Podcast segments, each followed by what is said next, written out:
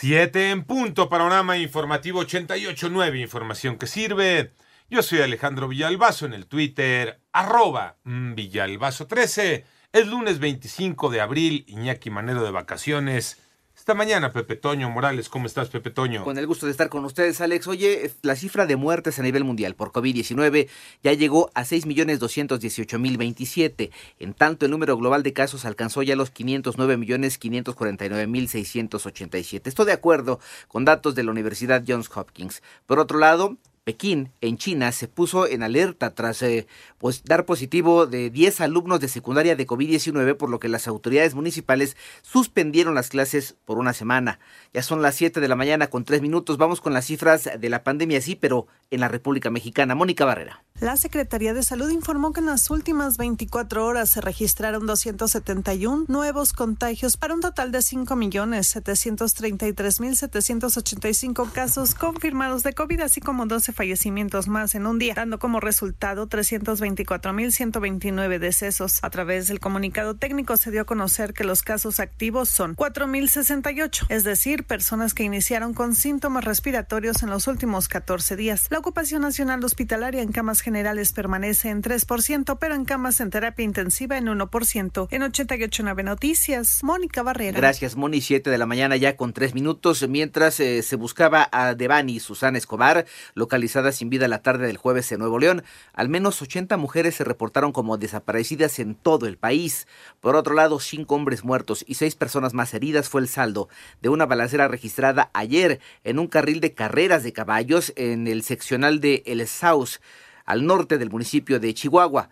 En Cajeme, Sonora, se registró una jornada violenta donde diversos ataques armados dejaron al menos cinco personas muertas y seis lesionados por herida de bala no se reportan detenidos. En tanto, Julio Scherer Ibarra, consejero, exconsejero jurídico de la Presidencia de México, presentó una denuncia en contra del fiscal general de la República, Alejandro Garzmanero, por tráfico de influencias. Ya son las 7 de la mañana con cuatro minutos. Especialistas advierten que el maltrato infantil se replica por generaciones. Toño Aranda. De enero a julio de 2021 en México el tipo de violencia más ejercido en menores fue la psicológica con 38%, de acuerdo con datos del Instituto Nacional de Estadística y Geografía. Además, en este mismo periodo se registraron 1.427 asesinatos de menores, hubo 373.000 nacimientos de madres adolescentes y de ellas 8.876 fueron menores de 14 años. La académica de la Facultad de Psicología de la UNAM, María Teresa Monjarás, señaló a propósito del 25 de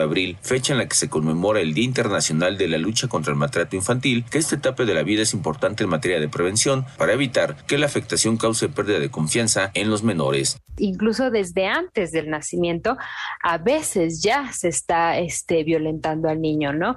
O cuando es un niño que a lo mejor no, no fue planeado ni deseado, entonces también ahí ya viene como un rechazo. Para 88.9 Noticias, Antonio Aranda. Gracias, 7 de la mañana ya con 5 minutos.